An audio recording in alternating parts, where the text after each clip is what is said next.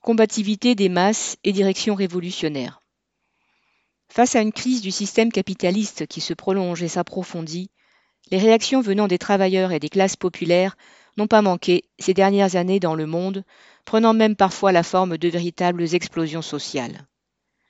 Sans remonter plus loin dans le temps, rappelons les mouvements dits du printemps arabe en 2010-2011. Nés sur la base d'un profond mécontentement social, ils ont débouché sur la chute de Ben Ali en Tunisie et celle de Moubarak en Égypte, avec l'espoir que ce changement politique se traduise par des progrès dans les conditions de vie. On sait combien ces espoirs ont été déçus, puisqu'en quelques années, on a assisté au retour d'une dictature encore plus dure en Égypte et une évolution du régime tunisien qui va dans le même sens, tandis que la situation des masses populaires s'aggravait encore. Mais c'est toute la région qui a été touchée par la contagion, puisque des mouvements se sont produits en Libye, en Syrie, au Yémen et même dans les Émirats, entraînant des interventions militaires et des guerres. En 2019, l'Algérie a connu le mouvement dit du Hirak, ponctué pendant plusieurs mois des manifestations populaires hebdomadaires massives. Sur la base là aussi d'un profond mécontentement social, l'objectif politique, entre guillemets régime des gages, a fait l'unanimité pendant des mois, avant que le pouvoir ne réussisse à reprendre le dessus. Si le mouvement a finalement reflué, les revendications sociales continuent pourtant de s'exprimer. Un autre mouvement est celui qui a secoué le Soudan, notamment depuis 2019, et qui est loin d'être éteint. Parti fin 2018 d'une protestation contre l'augmentation des prix du pain, il a obtenu la chute de la dictature d'Omar et Omar el-Béchir, qui était appuyé par l'armée et par un parti islamiste. La répression sanglante du 3 juin 2019 menée par l'armée n'a pas réussi à briser le mouvement de masse puisque les manifestations ont continué malgré la répression, autour de revendications démocratiques formulées par une direction petite bourgeoise représentée par l'Association des professionnels soudanais. Dans la même région du monde, le Liban et l'Irak ont connu d'importantes mobilisations populaires, notamment depuis l'année 2019. Les Arabes palestiniens des territoires occupés par Israël et ceux d'Israël même continuent de manifester fréquemment contre le régime qu'on leur impose.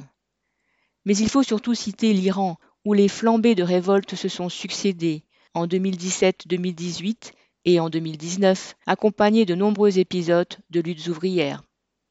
Et le pays est en cet automne 2022 le lieu d'une vaste explosion de colère suite à l'assassinat d'une jeune fille par la police religieuse qui lui reprochait de mal porter son voile. Au-delà du problème de la situation des femmes, auquel cette police veut imposer son ordre moral sans hésiter à recourir à la violence, c'est la dictature de la République islamique elle-même qui est mise en cause. Les réactions des masses ne sont pas limitées au Moyen-Orient. Le Sri Lanka a été le théâtre, ce printemps et cet été, d'une révolte généralisée. L'Inde, d'une grande mobilisation paysanne contre la politique du gouvernement maudit. Le Chili a vu en 2019 une véritable explosion sociale, partie d'une protestation contre l'augmentation des prix du transport. En Birmanie, le coup d'État de février 2021 a entraîné une réaction massive impliquant en particulier la classe ouvrière. Au Kazakhstan, l'année 2022 a débuté par une explosion sociale contre les hausses des prix de l'énergie dont comme il y a dix ans, les ouvriers du pétrole et du gaz ont été le fer de lance. Le mouvement a gagné tous les centres industriels et urbains, en entraînant de larges couches populaires dans la contestation de la dictature. Le mouvement, largement spontané, est resté sans autre direction que quelques politiciens se voulant démocrates et des syndicalistes réformistes plus ou moins radicaux. Même à son apogée, quand le pouvoir ne tenait plus les grandes villes, aucune force ne s'est manifestée qui aurait pu ouvrir à une classe ouvrière nombreuse, combative et concentrée la perspective de renverser le régime et d'établir son propre pouvoir. Elle s'est retrouvée désarmée, encore plus politiquement que matériellement, quand Poutine a envoyé ses troupes mater le mouvement, afin de préserver les intérêts de la bureaucratie locale et de la bureaucratie russe, ainsi que ceux des grands groupes pétroliers et miniers occidentaux présents dans ce pays. Ce qui s'est passé au Kazakhstan a répété ce qui s'est produit en 2020 en Biélorussie.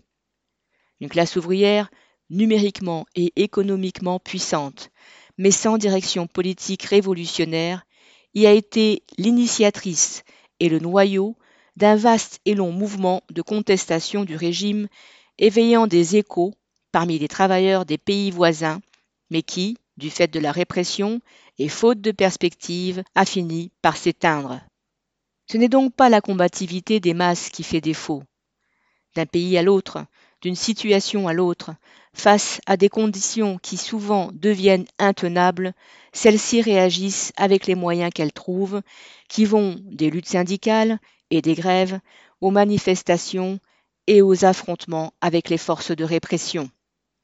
Cependant, malgré cette combativité, les objectifs mis en avant au cours de ces luttes ne vont jamais au-delà de revendications démocratiques et sociales qui ne remettent en cause ni le système capitaliste ni l'ordre impérialiste. Les directions qui sont apparues à la tête de ces mouvements ont pu être très différentes. Au Soudan, on peut y trouver un parti islamiste, cohabitant avec un parti communiste de tradition stalinienne, qui a abandonné toute perspective de politique indépendante de la classe ouvrière. À Haïti, on peut même voir des chefs de gang armés chercher à prendre la tête de la contestation du pouvoir politique. En tout cas, il ne s'est agi nulle part de direction révolutionnaire, mais bien de direction petite bourgeoise, réformiste ou et nationaliste, quand ce n'est pas religieuse, s'arrêtant au seuil de la propriété privée. Aucune n'envisageait de sortir du cadre du système bourgeois, ni du cadre des États nationaux existants et de la division du monde imposée par l'impérialisme. C'est ce qui marque la limite de ces mouvements et ce qui explique que le plus souvent ils se trouvent rapidement dans l'impasse. De point, le capitalisme décadent ne peut accepter ni de concéder de véritables avancées sociales, ni même d'assouplir un système de domination pour qui le maintien de dictatures ou de gouvernements autoritaires est essentiel. Alors, ce qui fait défaut est un parti révolutionnaire mondial, prolétarien et communiste, la direction révolutionnaire du prolétariat que les bolcheviks avaient voulu fonder en créant l'internationale communiste. Quelle que soit la combativité manifestée par les masses, cette direction ne peut surgir spontanément au cours de leur lutte. En finir avec le système impérialiste, qui est le mode de domination du capital financier, exige d'abattre la bourgeoisie avec les États qui la servent et les frontières artificielles qu'ils maintiennent entre les peuples. Cela exige d'avoir une politique dans cette direction, et cela ne peut être l'œuvre que du prolétariat international si celui-ci s'arme d'un programme intégrant les leçons de toutes ses expériences passées. Souligner cela, c'est affirmer la nécessité de construire et d'implanter dans la classe ouvrière des partis révolutionnaires basés sur le programme trotskiste et une internationale qui soit vraiment le parti mondial de la révolution. 13 octobre 2022